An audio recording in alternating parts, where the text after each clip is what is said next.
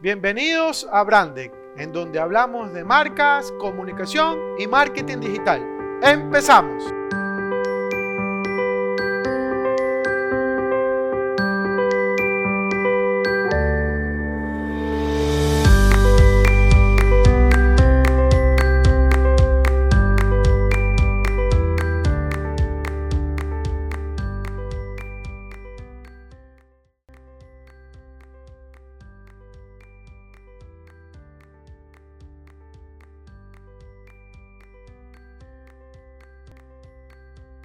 Mauricio, buenas tardes. Bienvenido a Punto de Encuentro para estar juntos.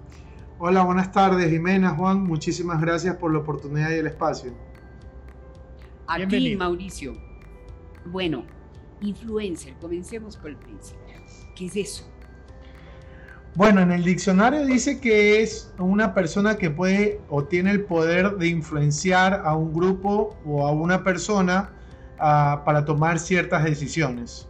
Eh, y si lo llevamos un poquito al tema de marketing, podríamos decir que las marcas trabajan día a día para ser influenciadores para nuestras decisiones y que efectivamente compremos o adquiramos el producto que ellos están vendiendo. Entonces realmente el tema de influencer como tal ya, ya existía, sino más bien que ha ido paulatinamente transformándose con este tema de la tecnología, ¿no?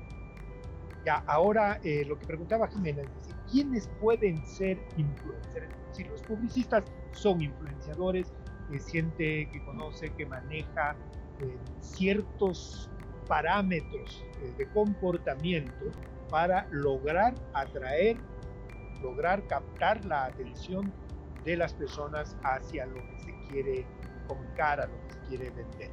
En el caso ahora de lo que queremos hablar de los influencers, estos que están a través de toda la tecnología o de las redes sociales y que se vuelven realmente en verdaderos, yo diría, hasta líderes de comportamiento, particularmente en ciertos grupos que pueden ser más o menos vulnerables.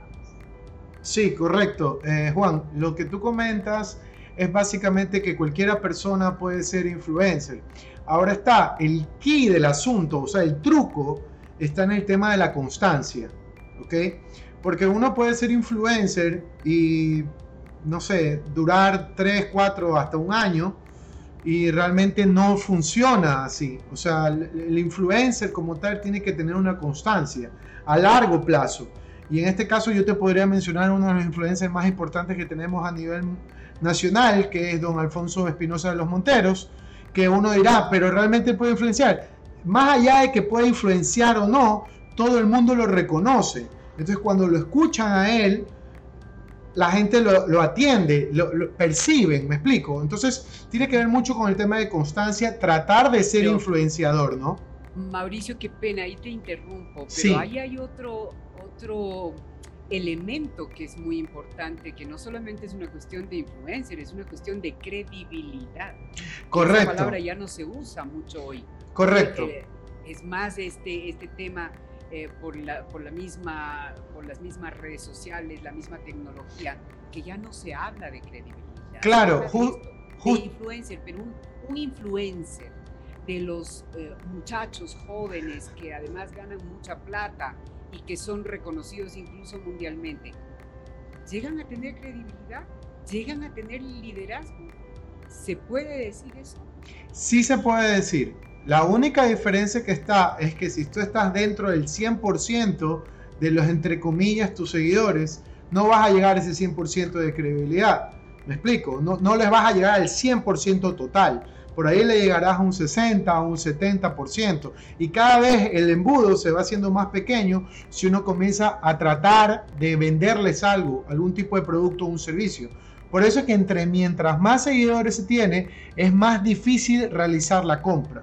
¿Ok? Entonces, cuando hablamos de, credibilidad, por ejemplo, tiene que ver mucho con, vuelvo a repetir, con el tema de la palabra constancia. Mientras más constantes seamos a largo plazo, la gente va a poder creernos. Y obviamente con algo que es eh, tan importante que es decir la verdad y ser lo más transparente posible.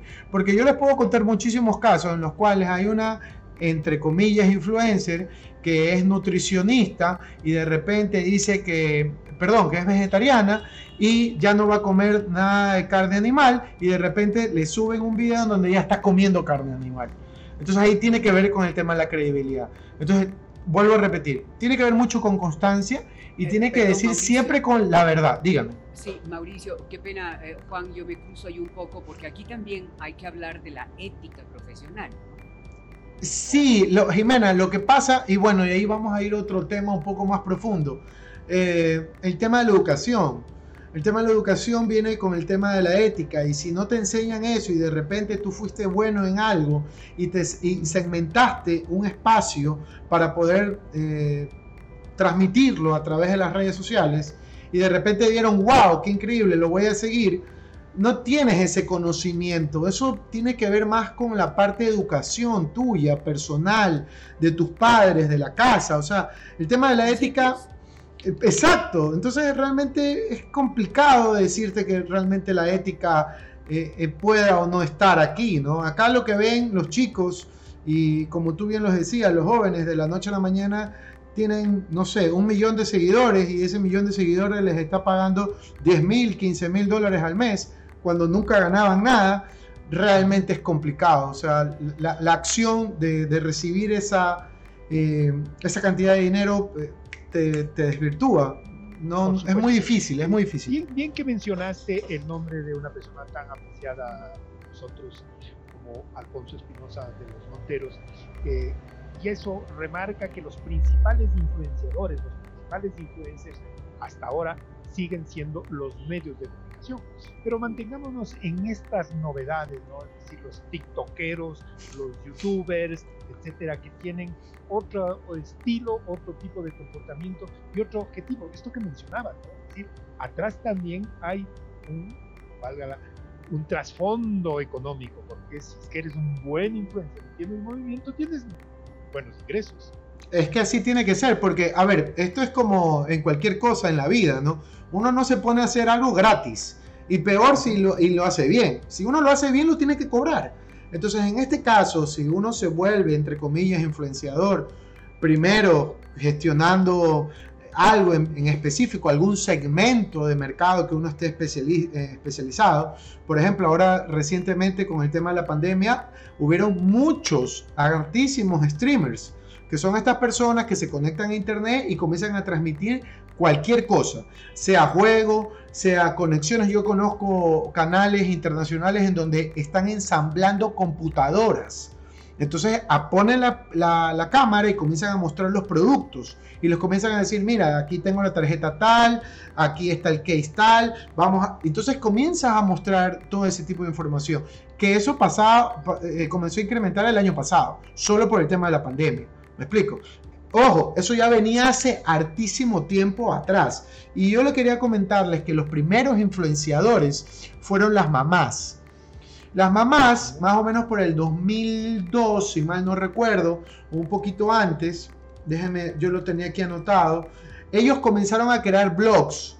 Las mamás comenzaron a crear blogs porque eh, efectivamente en el 2002 las mamás comenzaron a crear blogs porque no tenían idea de qué podían hacer con el hijo y tenían muchas consultas, muchas dudas. Entonces, mientras iba pasando, era como una especie de diario, ¿no? Entonces ellos iban anotando, bueno, mi hijo nació tal, le comencé a dar la tetita tal, y hice tales cosas y de repente lo subía. Entonces comenzaron otras madres a ver en el internet ese tipo de información y a seguirlo. ¿Por qué? Porque era un par. El par que le decía, hey, tengo este bebé, tengo estos problemas.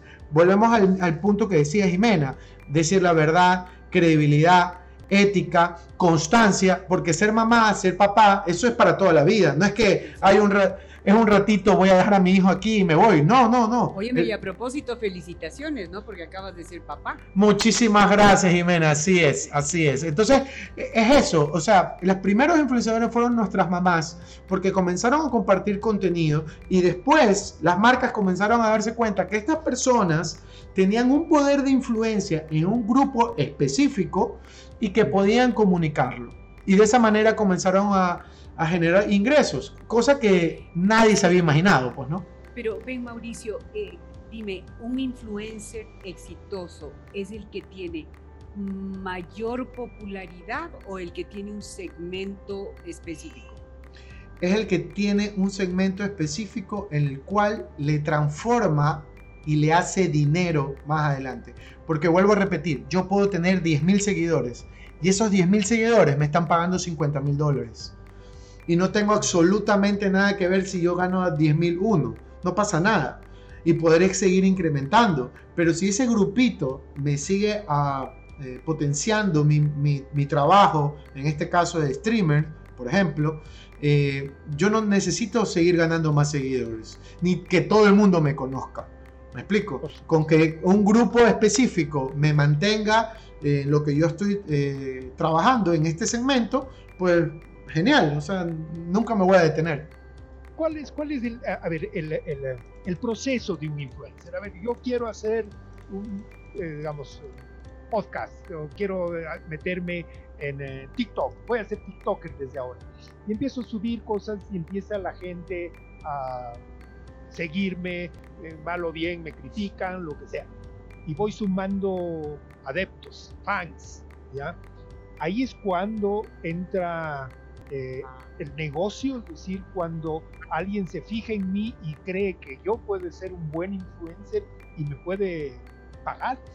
Bueno, mira, ahí existen muchísimos factores, eh, pero voy a ir punto por punto. El primero, eh, lo que tú acabas de decir fue cómo empezó todo. La gente comenzó a subir contenido a diestra y siniestra. No sabían qué hacer, simplemente subían. Entonces ahí hay un problema. El primero es que no te segmentas. No sabes a quién le estás hablando. Me explico, no hay un público en el cual tú te vas a comunicar. Entonces la primera sugerencia para este tipo de cosas es que define un segmento. Ok, ¿en qué o a quién les voy a hablar? Y basado en eso, como segundo punto, genera o define el contenido. Este contenido que uno va a transmitir, por lo menos tiene que ser útil, tiene que ser conciso, tiene que ser claro y vuelvo a repetir la palabra consistente. Uno tiene que ser constante al momento de generar el contenido. Si uno se va a publicar todos los miércoles, todos los miércoles publicamos. Si vamos a hacer un podcast todos los sábados, todos los sábados. Es como un trabajo, eso, eso no se quita, ¿no? Entonces, al hacer eso, tú ya comienzas a generar el contenido, te centras en la comunidad y como tú dices, las marcas se percatan que tú tienes un grupo interesante de seguidores y les pueden decir a usted o al influencer, mira, ¿sabes qué? Veo que te escuchan mucho, veo que te ven mucho, eh, podrías auspiciarme. Y ahí entra como una contraparte, Juan, y quiero dejar claro eso. Cuando uno comienza a generar este contenido y se vuelve influencer en este sentido, tiene que dejar claro qué es un auspicio y qué es un contenido eh, genérico. ¿Ok? ¿Por qué? Porque si uno dice, no, es que esta marca de celular es la mejor del mundo y de repente me ven en otro video en donde yo estoy usando otro teléfono, ¿de qué estamos hablando? ¿Me explico? Entonces hay que ser muy eh, eh, real, muy transparente, muy honesto, que esa es la palabra que, que estábamos hablando con Jiménez. O sea, hay que, hay, que, hay que tener mucha ética. Entonces, si yo voy a usar una marca X, esa es mi marca y esa es la que yo voy a recomendar. Pero si la marca Y quiere auspiciar, ok, miren, he probado este producto, y está eh, eh, apareciendo de esta manera. ¿okay? Aunque muchas de las personas que trabajan en este sentido eh, se olvidan de este espacio, sí es importante que exista este espacio publicitario en donde se diga, ok, estoy presentando un contenido que una marca me ha pagado y que de esa manera la persona que me está escuchando no se siente engañada. Porque esa es la palabra. La gente a veces uno cree que es tonta, pero en realidad no somos tontos, nos damos cuenta de todo. Al final del día, cuando ya tenemos que tomar una decisión, nos acordamos y decimos, ok, eh, no creemos que sea la más eh, acorde, pues, ¿no? Así es. Y definitivamente, pues muy rápidamente, porque tengo que despedirte, Mauricio, agradeciéndote el que hayas estado con nosotros esta tarde. El, el influencer no tiene que ser obligadamente una persona famosa, ¿cierto? No, no, para nada. Hay muchísimos, ahorita mismo con el tema de la pandemia, hay muchísimas personas que han salido y, que están siendo influencers, microinfluencers, por así decirlo, en donde tienen mil o 10 mil personas que lo siguen y están ahí y, hablan y conversan y tienen un feedback con este, con este influencer, realmente es, es, es una cosa maravillosa, realmente una cosita muy rápido, y es importante eh, tener, eh, digamos, contenido que sea a través de videos siempre.